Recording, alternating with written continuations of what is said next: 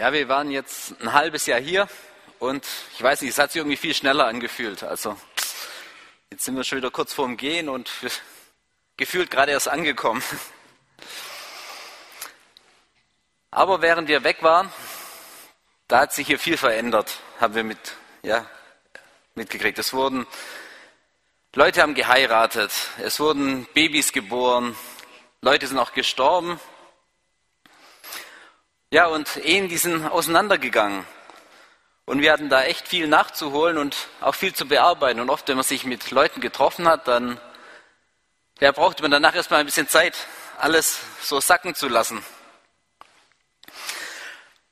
Und besonders interessant fand ich es immer, wenn wir mit Leuten Kontakt hatten, wo wir die geheiratet hatten.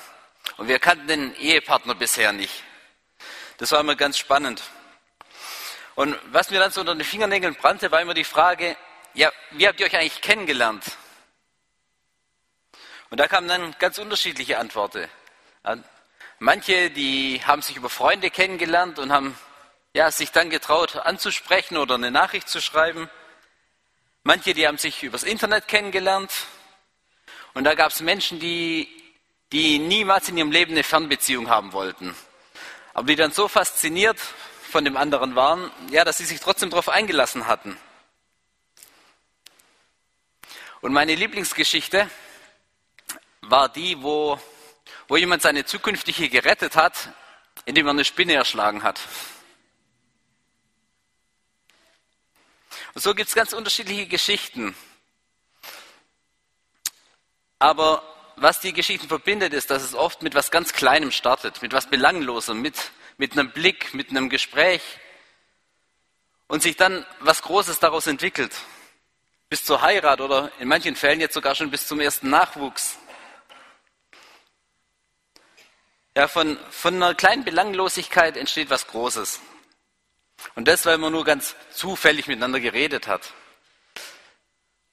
Und wir wollen uns heute auch sowas angucken, wo, ja, eine Geschichte, wo ein paar Männer Begegnungen haben, so eine kleine Begegnung, die aber ihr ganzes Leben verändern. Und deswegen habe ich das Thema von der Predigt heute genannt, aus klein wird groß. Aus klein wird groß. Ha. Genau. Nochmal zur Wiederholung. Aus klein wird groß. Wir wollen uns ein bisschen angucken, wie hat Jesus Menschen berufen? Und wollen von ihm lernen, ja, was können wir da lernen? Und ich weiß nicht, vielleicht fällt ja von euch heute einem auch so ein kleines Ding auf, das zu was Großem werden darf. Was uns ja eigentlich nicht wundern sollte, weil wir, ja, wir haben einen großen Gott und er will uns gebrauchen. Unser Text steht in Johannes 1, 35 bis 46. Und ich werde immer so stückweise vorlesen, weil da sehr viele Personen drin vorkommen. Johannes 1, 35 bis 46. Ja, genau. Am folgenden Tag stand Johannes wieder da und zwei von seinen Jüngern. Und hinblickend auf Jesus, der vorbeiging, spricht er, siehe das Lamm Gottes. Und es hörten ihn die zwei Jünger reden und folgten Jesus nach. Die Situation ist, hier ist Johannes der Täufer mit seinen zwei Jüngern. Und Jesus läuft vorbei und Johannes der Täufer, der weist seine Jünger auf Jesus hin. Und ich mag, wie das hier so in Vers 37 steht, die zwei Jünger hörten ihn dies sagen, aber sie folgen Jesus nach. Die beiden Jünger, die hören Johannes reden, aber sie folgen Jesus. Und das ist eigentlich, wie es sein sollte. Aber ich habe gemerkt, es ist oft gar nicht so einfach. Und deswegen nenne ich meinen ersten Punkt, lass es los. Und das Loslassen, das passiert hier in dem ersten Text eigentlich so auf zwei verschiedene Weisen. Das erste ist, da ist das Vertrauen. Die zwei Jünger, die vertrauen darauf, dass das, was Johannes ihnen sagt, dass das stimmt, dass er sie nicht nur loswerden will, weil sie äh, bisschen unangenehme Jünger sind, oder, sondern sie vertrauen darauf, dass es stimmt. Und sie lassen den alten Meister los und vertrauen dem neuen, Jesus. Und das ist auch, was es braucht, was es oft in unserem Leben braucht, um aus was Kleinem was Großes zu machen. Dass wir dieses kleine Ding vertrauen. Ja, Vertrauen, das ist, ist immer so eine Sache. Die Frage ist immer, ist das, auf was ich vertraue, ist es wirklich vertrauenswürdig? Und ich denke, wenn wir da an Jesus denken, dann fallen uns bestimmt gleich 100 Gründe ein, warum Jesus vertrauenswürdig ist. Aber die Frage bleibt trotzdem, wie sieht es in unserem Alltag aus? Vertrauen wir auch in unserem Alltag auf Jesus? Darauf, dass er unser Leben in der Hand hat? Weil mir geht es oft so, dass wir in unserem Alltag sehr oft lieber auf uns bauen, auf, auf unsere Kraft, auf unser Wissen, auf unseren Besitz, auf das, was wir haben und können. Und oft denken wir, wir wissen doch besser eigentlich, was gut für uns ist, was wir gerade brauchen. Ja, da ist es oft nicht so einfach, auf Jesus zu vertrauen. Und ich habe das letzte Mal über Psalm 23 hier gepredigt. Und da kommt, der Herr ist mein Hirte, mir wird nichts mangeln. Und ich finde, im Umkehrschluss heißt es so ein bisschen, wenn ich das Gefühl habe, dass es mir an irgendwas mangelt, dann kann ein Grund sein, dass ich dem Hirte vielleicht nicht genug vertraue, dass das, was er mir gibt, genug ist. Und deshalb will ich euch, euch herausfordern, loszulassen. Loszulassen, in eurem Leben Dinge ständig unter Kontrolle haben zu müssen. Loszulassen, ja, alles in der Hand haben zu wollen und einfach Jesus zu vertrauen. Jesus zu vertrauen, dass er euch da, wo ihr jetzt gerade seid, dass er da euch hingestellt hat, dass, dass er die Situation für euch ja, herbeigeführt hat, wo ihr jetzt gerade steht und dass er euch dort benutzen will, gebrauchen will, dass ihr vielleicht wachsen sollt an der Situation. Für Chinesen, da ist es oft ein Riesenschritt. Wenn man in der kommunistischen Partei ist und dann Christ wird, dann muss man aus der Partei austreten. Und damit verliert man eigentlich alles, was man sich so im Leben aufgebaut hat. Man verliert seine Rente, kann seine Position in der Firma verlieren, verliert sein Ansehen. Und ich hatte mal einen Chinesen, mit dem habe ich immer Fußball gespielt. Der hatte gesagt, ja, die Sache mit Jesus, das ist schon interessant.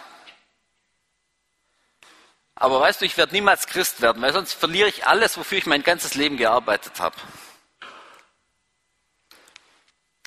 Und wir haben eine andere Chinesin kennengelernt, die hat bei einem Nachrichtensender gearbeitet.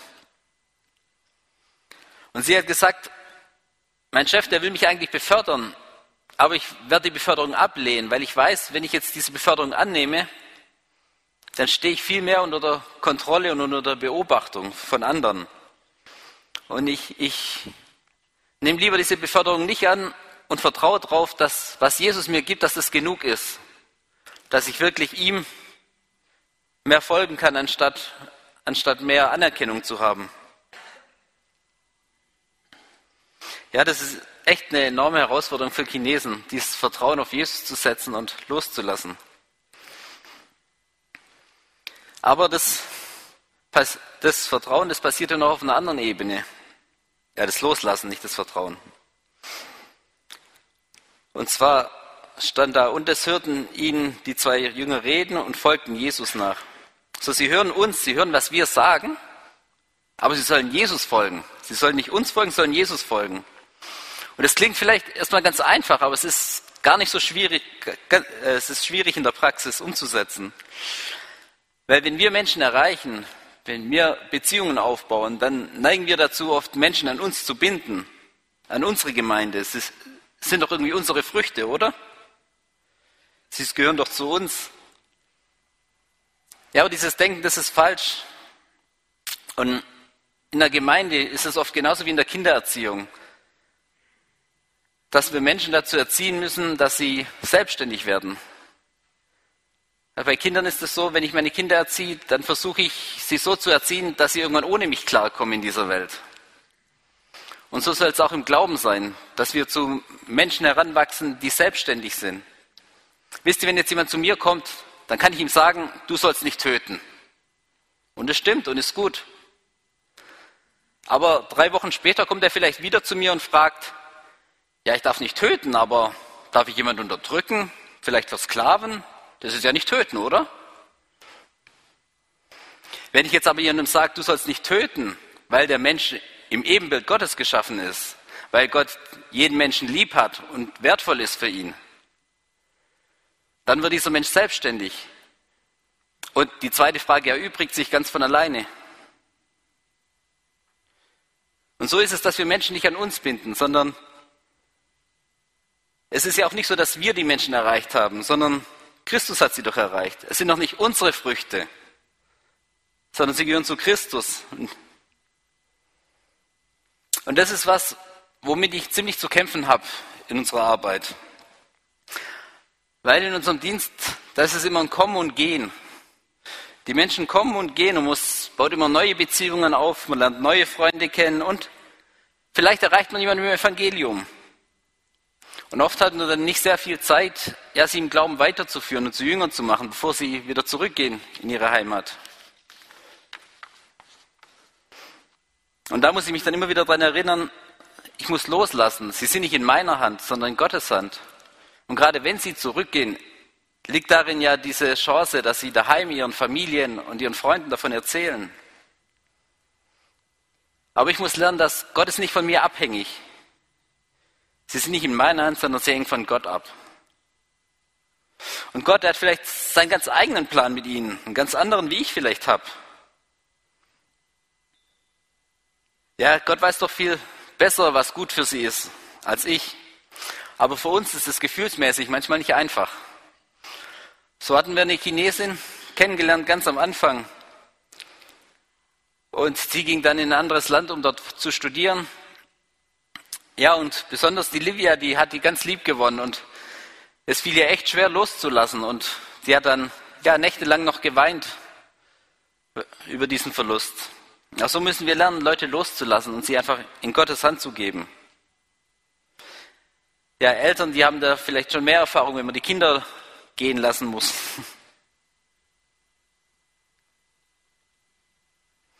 Ja, und ich finde, bei mir ist es oft so, manchmal hindert uns auch unser Erfolgsdenken daran, ja, was zu tun. Wisst ihr, wir reden nicht mit jedem auf der Straße oder beim Bäcker über Gott, weil die werden sich ja sowieso nicht bekehren. Aber wir müssen loslassen von diesem Denken, dass wir was erreichen müssen, dass wir ein Ergebnis sehen müssen.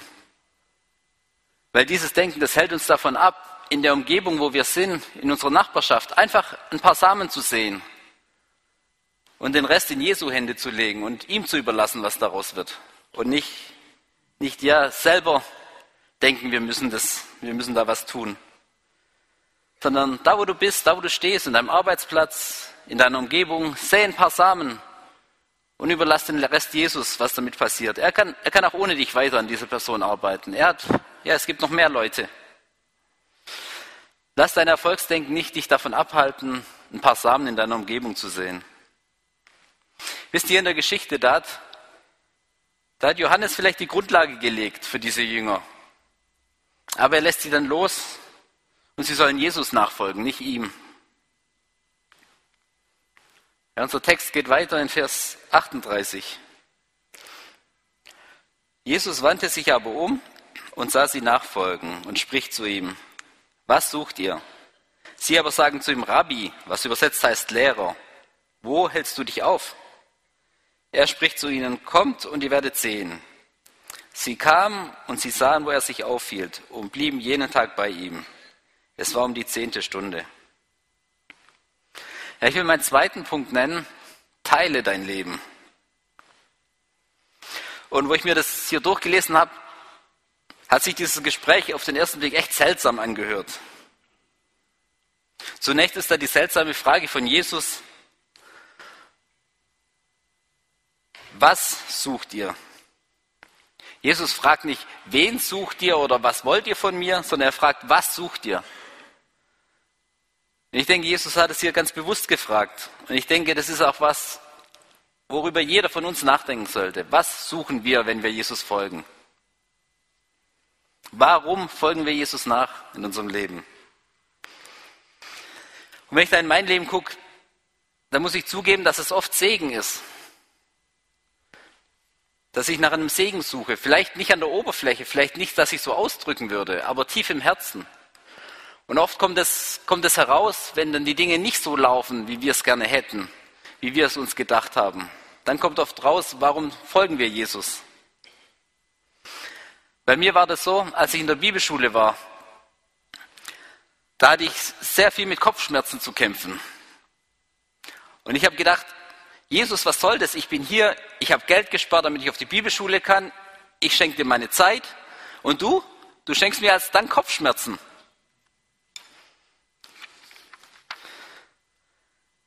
Ja, und in solchen Situationen, da, da fangen wir dann an, Gott zu hinterfragen. Anstatt das zu tun, was wir eigentlich sollten, ihm vertrauen. Im Vertrauen, dass es er besser weiß. Warum folgst du Jesus nach? Und ich finde, die beiden Jünger hier, die hatten eine sehr gute Antwort darauf. Sie stellen nämlich eine Gegenfrage. Wo hältst du dich auf? Und diese Frage, das war so die höfliche Art zu sagen, wir wollen bei dir bleiben. Wir wollen ein Teil von dir sein. Und Jesus, der lädt sie daraufhin ein, mit ihm zu kommen. Und ich finde es ganz interessant hier, im Griechischen wird hier zweimal das gleiche Wort verwendet. Einmal für aufhalten, wo hältst du dich auf, und dass sie bei ihm bleiben. Und dieses Wort, das meint eigentlich viel mehr als, als nur jemanden besuchen, bei jemandem kurz vorbeigucken, sondern das meint eigentlich mehr so das Leben teilen. Und so fragt Jesus, fragen sie einmal Jesus, wo lebst du? Und dann heißt es, sie lebten mit ihm. Sie lebten mit ihm, sie teilten ihr Leben miteinander. Und das ist auch das, was wir tun sollen. Teile dein Leben. Und das ist was, was, was wir lernen müssen. Ich weiß nicht, den Kenianern, bei denen ist das nicht so ein großes Problem. Die sind offen und ja, sind ständig Gäste gewöhnt. Aber für uns als Deutsche, da ist das oft mehr eine Herausforderung. Ja, sein Leben mit jemandem zu teilen, sein Leben für andere zu öffnen. Wir, ich weiß, wie es euch geht, aber ich, ich liebe meine Privatsphäre. Und ja, jemand hat mir mal gesagt, es gibt nur zwei Situationen, in denen Deutsche andere in ihr Leben lassen. Die eine Situation ist, wenn alles perfekt ist, wenn die Wohnung geputzt ist, wenn äußerlich keine Probleme da sind, dann lassen wir andere in unser Leben. Und die andere ist, wenn wir so verzweifelt sind, so kaputt sind, dass wir es alleine nicht mehr schaffen und Hilfe brauchen, dann sind wir auch bereit, andere in unser Leben zu lassen. Ich meine, das ist jetzt sehr, sehr überspitzt, aber ja, es, es stimmt ein bisschen. Und deshalb ist, ist es herausfordernd. Deswegen will ich euch auch herausfordern, dass wir unser Leben teilen. Ja, wie Jesus es mit den Jüngern hier tat, dass wir nicht nur auf sozialen Medien unser Leben teilen, sondern wirklich in echt. Und das ist wichtig, wenn wir Menschen mit Evangelium erreichen wollen und besonders bei Chinesen. Wenn Kenianer evangelisieren, dann läuft es oft so wie bei uns auch früher bei Zeltevangelisation. Es wird ein Team gebildet, das geht an einen Ort, ist dort für eine bestimmte Zeit und evangelisiert und Menschen kommen zum Glauben. Und das, das funktioniert mit Kenianern, weil in Kenia, da zweifelt niemand an, dass es mehr gibt als das, was wir sehen können. Wenn ich auch mit einem Chinese rede, dann kann man da stundenlang über Schöpfung und Philosophie diskutieren und stundenlang mit ihnen da diskutieren. Viel besserer Weg, Menschen zu erreichen, ist aber sie einfach in mein Leben einzuladen. Lasst sie an eurem Leben teilhaben. Ihr wisst ja, dass unsere Familie Brettspiele mag. Und so ist es ein Weg, wie unsere Familie, ja, wie wir das für uns machen, Menschen einzuladen. Ihr habt vielleicht andere Dinge, die ihr gerne tut, die ihr gerne macht. Ja, ladet andere Menschen an, dabei teilzuhaben.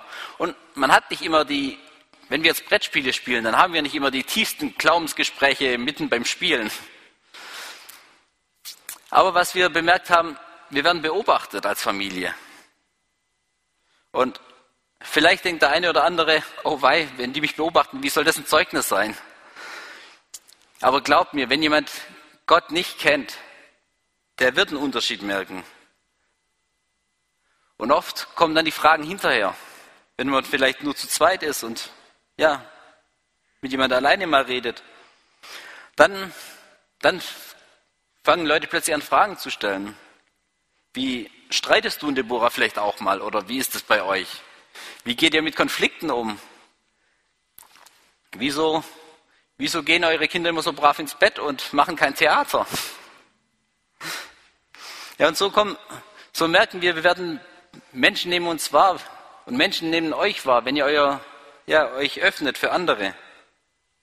Ja, aber wenn wir dann mit Menschen reden und sie diese Fragen stellen, dann ist die Basis, die Grundlage eines solchen Gesprächs ist eine ganz andere, als wenn wir über Schöpfung diskutieren oder Philosophie diskutieren.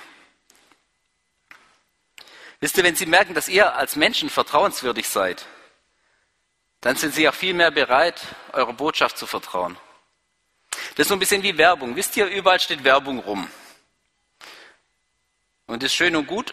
Und vielleicht kauft auch jemand was, aber es ist nur Werbung.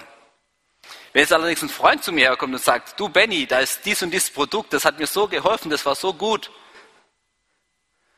dann werde ich doch viel eher hingehen und dieses Produkt kaufen, weil es, mir jemand empfohlen hat, den ich kenne, zu dem ich Vertrauen habe. Und genauso ist es im Glauben auch.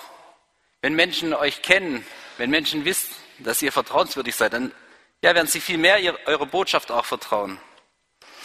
Und dann hat man eine ganz andere, andere Grundlage, mit Menschen zu reden. Aber das Leben zu teilen, das ist nicht einfach. Es ist oft unangenehm. Es ist mit Arbeit verbunden.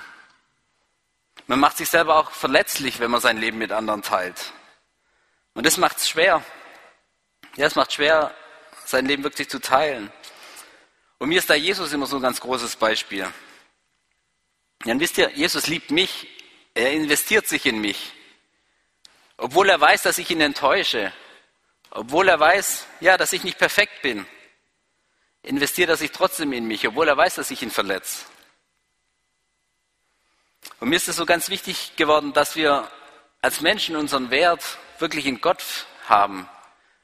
Weil wenn wir unsere Identität in Gott haben, nur dann können wir unser Leben mit anderen teilen und andere können uns dann auch verletzen. Ja, ohne dass, ohne dass wir böse auf sie sind, ohne dass wir, ja, ohne dass wir gekränkt sind weil wir unsere Identität in Jesus haben. Ja, wenn wir diese Geschichte hier weiterlesen, dann erfahren wir, dass einer der zwei Jünger von Johannes, das war Andreas. Und der geht dann zu seinem Bruder Petrus und bringt den zu Jesus.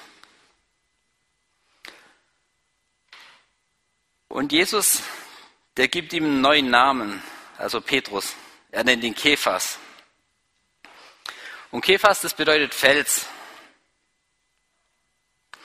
Aber er hat Petrus nicht Fels genannt, weil er jetzt so ein starker Mann war, weil er so eine starke Persönlichkeit hat, sondern er hat ihm diesen Namen gegeben, es war eher prophetischer Art. Er wusste, dass, dass, dass Petrus stark gemacht wird, dass er eines Tages stark sein würde in Jesus. Und so war das eher vorausblickend zu sehen. Er wird einmal dieser Fels sein. Und deshalb ja, ist mein dritter Punkt, sie mit Jesu Augen. Wisst ihr, oft sehen wir Menschen um uns herum und wir mögen sie nicht. Sie sind anders, sie haben vielleicht eine andere Kultur, sie haben andere Dinge, die ihnen wichtig sind und das ist komisch und ja, sie sind komisch für uns. Wisst ihr, wenn ich an Chinesen denke, dann bin ich so gar nicht auf einer Wellenlänge mit Chinesen. Einmal hat Deborah mit einer Chinesin geredet und hat ihr erzählt, dass wir mit einer Gemeinde in Kenia sind. Und dann sagte diese Frau zu Deborah, meine Religion ist das Geld. Das ist das, was mich wirklich glücklich macht. Ja, und das ist so gar nicht auf einer Wellenlänge mit mir. Aber das sollte uns doch nicht verwundern, weil wenn Menschen Jesus nicht kennen, nach was sollen sie streben in ihrem Leben? Wonach sollen sie ihr Leben ausrichten? Und genau wie Jesus Petrus hier Kephas nennt, obwohl er noch nicht der Fels ist, ja, obwohl er noch nicht der Fels ist, Genauso sollen wir andere Menschen um uns herum mit Jesu Augen sehen. Nicht wie komisch und verkorkst ihr Leben vielleicht ist, sondern vielmehr, was Jesus aus ihnen machen will, wie Jesus sie verändern will, wie Jesus sie liebt. Wisst ihr, er will sie retten, genauso wie er dich gerettet hat. Nicht, weil du es verdient hast, nicht, weil wir so toll sind, sondern weil er dafür bezahlt hat, aus, aus Gnade. Und genauso wie wir nicht würdig sind, dass, Gott, dass Jesus uns rettet, genauso sind doch die anderen es auch nicht. Das sollte uns doch nicht wundern. Ja, wenn andere ohne Gott ein seltsames Leben führen, dann sollte uns nicht wundern, weil es ist Gottes Gnade, die sie rettet. Und Gott ist voller Liebe und Gnade. Und deshalb lasst uns lernen, andere Menschen um uns herum mit Gottes Augen zu sehen. Nicht, nicht wie sie vielleicht sind, sondern wirklich das, was, ja, wie Gott sie verändern will, was Gott aus ihnen machen will. Ja, für Kenianer, da ist das eine extreme Herausforderung. Denn Kenianer, die sehen die Chinesen in ihrem Land als Bedrohung. Menschen, die sie von oben herab behandeln und ausnutzen. Und die Chinesen, die sind verhasst. Und dann da die Perspektive zu ändern und sie als Menschen zu sehen, die, die Gott ihnen vor die Haustüre gesendet, geschickt hat, damit sie die gute Nachricht in Kenia hören können. Da braucht es sehr viel dazu, ja, diese Perspektive zu ändern. Da braucht es Gott dazu. Denn aus eigener Kraft geht es nicht. Ja, und ich denke, wir können da auch einige Parallelen ja, zu, zu der Situation hier in Deutschland ziehen. Das ist nicht nur in Kenia so. Wisst ihr, Menschen kommen hierher und wenn wir als Christen nicht auf sie zugehen und ihnen die Liebe Gottes bringen, dann werden es vielleicht andere Menschen tun, die, die die Situation ausnutzen wollen. In Kenia sind es dann oft die Polizei oder Behörden, die Bestechungsgeld wollen und ja, die Chinesen schikanieren und diskriminieren. Deswegen lasst uns diesen Menschen doch zuvorkommen und anderen ja wirklich mit der Liebe Gottes begegnen. Und es ist echt immer ein Wunder, wenn wir Kenianer begegnen, die, ja, denen Gott es aufs Herz legt, dass, dass sie Chinesen auf dem Herzen haben, dass, dass sie diesen Perspektivenwechsel schaffen, dass, ja, dass, dass Gott diese Menschen verändern muss und dass sie eine Liebe für sie haben können, auch wenn, auch wenn es schwierig mit ihnen im Land ist. Ja, unser Text geht weiter in Vers 43. Am folgenden Tag wollte er nach Galiläa aufbrechen und er findet Philippus. Und Jesus spricht zu ihm, folge mir nach. Ich weiß nicht, ob es euch aufgefallen ist beim Lesen von diesem Text, aber in dem ganzen Text hier ist das das erste Mal, dass Jesus jemanden ruft. Das erste Mal, dass Jesus jemanden beruft. Am Anfang hatten wir Johannes. Johannes schickt seine Jünger zu Jesus. Dann haben wir Andreas, der seinen Bruder Petrus holt. Und später wird Philippus zu Nathanael gehen und Nathanael zu Jesus bringen. Aber Philippus ist wirklich der einzige hier in dem ganzen Text, der von Jesus direkt gerufen wird. Und deswegen ist mein letzter Punkt, sag es anderen. Und wenn es klappt, will ich euch zu dem Thema ein kurzes Video zeigen. Ich glaube, ich habe es schon mal gezeigt, aber ich finde es einfach schön.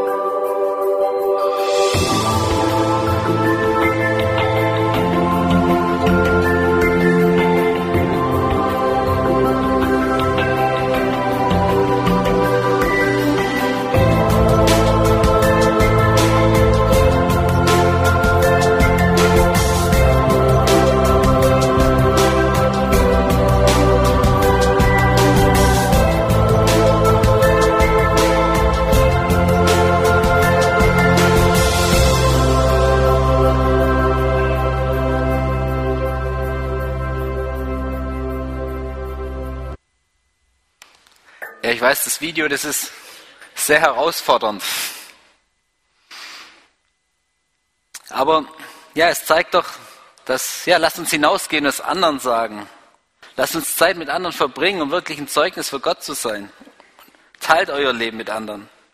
Ich weiß, hier in der Gemeinde zu sitzen, das ist oft viel bequemer. Man hat weniger Anfeindungen. Man ist nicht unter Druck und es ist viel bequemer. Aber Gott hat uns nicht dazu berufen, eine schöne Gemeinschaft hier zu genießen, sondern er hat uns berufen dazu, dass wir für ihn kämpfen sollen. Und deswegen will ich euch dazu ja, ermutigen, motivieren, hinauszugehen, eure, eure Komfortzone zu verlassen, auf andere zuzugehen. Und das ist ganz egal, ob das in eurer Nachbarschaft ist oder in einem anderen Land. Wisst ihr von meiner Persönlichkeit her, da bin ich überhaupt nicht kontaktfreudig. Ich bin eher so der Stille, der gerne in der Ecke sitzt. Aber man muss nicht immer der charismatische Prediger sein, dass Gott einen gebrauchen kann, sondern ja, Gott kann auch kann jeden gebrauchen. Und man muss nicht immer, wenn man mit jemandem redet, die Antwort auf alle Fragen haben, die es gibt. Ich werde niemals so extrovertiert sein wie Kenianer. Schon allein von, ja, von dem Naturell her. Aber das bedeutet nicht, dass Gott mich nicht gebrauchen kann. Das bedeutet nicht, dass Gott dich nicht gebrauchen kann, egal wie du bist. Wisst ihr, wenn wir hier die, die Menschen in dieser Geschichte sehen würden und wenn wir ihre Persönlichkeiten jetzt untersuchen würden, dann würden wir sehen, da waren ganz unterschiedliche Menschen dabei. Die haben ganz unterschiedlich getickt, die haben ganz unterschiedliche ja, Persönlichkeiten gehabt. Und Gott, der hat uns hier als eine Gemeinde berufen, wo wir, wo wir Brüder und Geschwister haben, wo jeder Gaben und Fähigkeiten hat, wo wir, ja, hat uns zusammengestellt, wo jeder seine Gaben und Fähigkeiten einsetzen kann. Und deswegen, ja, will Gott jeden gebrauchen. Die Frage ist nur, wollen wir uns gebrauchen lassen? Sind wir dazu bereit, diesen Schritt zu tun und sagen, hier bin ich, nimm mich mit meinen Gaben, mit meinen Fähigkeiten, egal ob ich gut reden kann, egal ob ich die Fragen auf all, äh, die Antwort auf all die Fragen habe, die mich Leute vielleicht fragen werden, vor denen ich Angst habe. Aber wenn ihr dieses Vertrauen habt, was wir am Anfang hatten, dann kann Gott aus diesem kleinen Vertrauen was Großes machen. Und ich habe da so eine, wisst ihr, wenn wir, wenn wir rausgehen und anderen Menschen erzählen wollen, dann ist es oft, wir sind wie so ein kleines Stäbchen, das versucht, jemand zu füttern.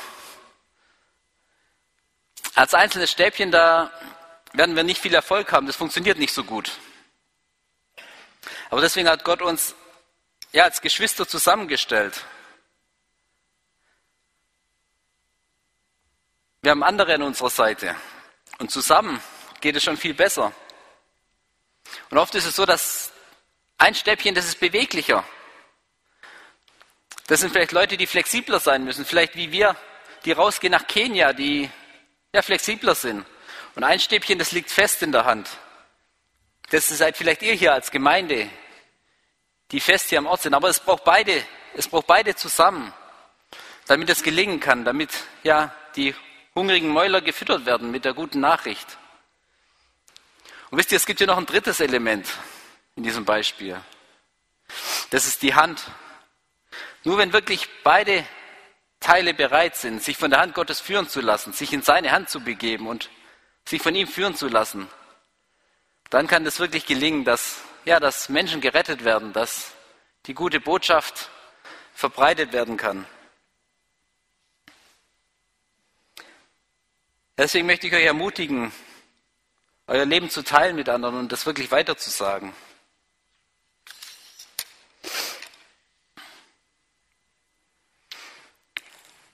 Ja, ich fasse noch mal ganz kurz zusammen, um was es heute so ging. Mein Thema, das war aus klein wird groß. Und oft sind es kleine Dinge, mit denen etwas anfängt, aus denen was Großes entstehen kann. Es, es fängt nicht immer mit einem riesen Ding an, sondern oft fängt es mit etwas Kleinem an, mit Vertrauen. Ja, war mein erster Punkt, lass es los. Lass es los, in deinem Leben auf falsche Sicherheiten zu vertrauen. Lass es los, auf deine eigenen Fähigkeiten zu bauen in deinem Leben. sondern vertraue auf Jesus in allen Bereichen deines Lebens. Lass los von dem Erfolgdruck, andere bekehren zu müssen, sondern da, wo du bist, säe ein paar Samen und überlass Jesus den Rest, was damit passiert. Aber auch, dass wir als Familien, als Gemeinde Menschen nicht für uns beanspruchen, sondern wir sie wirklich Menschen so erziehen, dass sie selbstständig sind, selbstständig im Glauben, selbstständig im Leben, dass sie selbstständige Nachfolger werden und sie nicht, ja, Menschen nicht an uns binden. Ja, das zweite war, teile dein Leben. Taten, die sprechen oft lauter als tausend Worte. Und deswegen lass andere Menschen an deinem Leben teilhaben. Öffnet eure Wohnung für Fremde, auch wenn das schwierig ist, auch wenn das ja mit Arbeit und Verletzung vielleicht verbunden ist. Aber öffnet eure Türen. Eure Familien, die müssen nicht perfekt sein. Wisst ihr, gerade wenn ihr authentisch lebt als Familie, dann ist es ein viel größeres Zeugnis, als wenn man Perfektion vorspielen muss. Ja, und jemand, der Jesus nicht kennt, der wird einen Unterschied merken. Dessen könnt ihr euch gewiss sein. Ja, und weil dieses sich öffnen oft mit Schwierigkeiten und Komplikationen verbunden ist, ist es so wichtig, dass wir, dass wir uns wirklich unsere Identität in Jesus haben. Dass wir unsere Identität, unser Vertrauen auf Jesus haben. Ja, und nicht, nicht nach der Anerkennung von anderen suchen. Ja, mein letzter Punkt war, mein vorletzter. Siehe mit Jesu Augen. Sieh deinen Nächsten um dich herum nicht. Ja, sieh nicht nur sein verkorkstes Leben vielleicht, sein, sein, seine komische Einstellung, seinen komischen Charakter, sondern Sieh mit den Augen Jesu. Sieh, wie, was Jesus aus ihm machen will, dass Jesus ihn liebt, dass er ihn braucht. Ja, mein letzter Punkt war, sag es anderen. Und da möchte ich euch herausfordern und fragt Gott, wo ist der Platz im Leben, wo du mich haben willst? Wo ist der, der Platz, wo du mich gebrauchen willst, wo du mich einsetzen willst? Und dient ihm mit euren Fähigkeiten, mit euren Gaben, ja hier in der Gemeinde oder auch in eurer Nachbarschaft, damit wirklich das Evangelium verbreitet werden kann, damit wir ein Zeugnis sind als Christen, damit wir leuchten und eine Kraft ausstrahlen in unserer Umgebung. Und wisst ihr, wenn ich mir die Sachen, die Punkte hier so angucke, dann macht es da keinen großen Unterschied, ob ich jetzt in ein paar Tagen wieder in Kenia bin oder ob ihr hier in Deutschland seid. Das sind Dinge, ja, die jeden von uns als Christen angehen und die jeder tun kann. Und deswegen will ich euch ermutigen, dass ihr, ja, dass wir anfangen, kleine Dinge für Gott zu tun. Weil aus den kleinen Dingen, die wir Gott zur Ehre tun, dass da wirklich was Großes daraus wachsen darf. Amen. Ich bete noch mit uns. Ihr könnt aufstehen dazu. Ja, Herr, Dank, dass wir dich kennen dürfen, dass ja, dass, dass wir dich erfahren durften in unserem Leben. Aber du siehst auch, wie, ja, wie schwierig es oft für uns ist, auf andere zuzugehen, ja, für andere da zu sein. Ich möchte dich bitten, dass du uns hilfst, ja, diese andere Menschen aus deiner Perspektive zu sehen, dass du uns wirklich hilfst, ja, auf andere zuzugehen. Ja, ich möchte dich bitten, dass du uns gebrauchst, ein Licht zu sein in unserer Umgebung, dass, ja, dass Menschen gerettet werden für dich, dass, ja, was das Wichtigste ist. Ja, ich möchte dich bitten, dass ja, du auch mit unserem Versagen umgehst, wo wir oft ja, zu stolz oder zu schüchtern oder sind, um auf andere zuzugehen, dass, dass du uns hilfst, dass, ja, dass du unsere Kraft bist. Hab Dank, dass wir dich kennen dürfen und ja, veränder du unser Leben. Amen.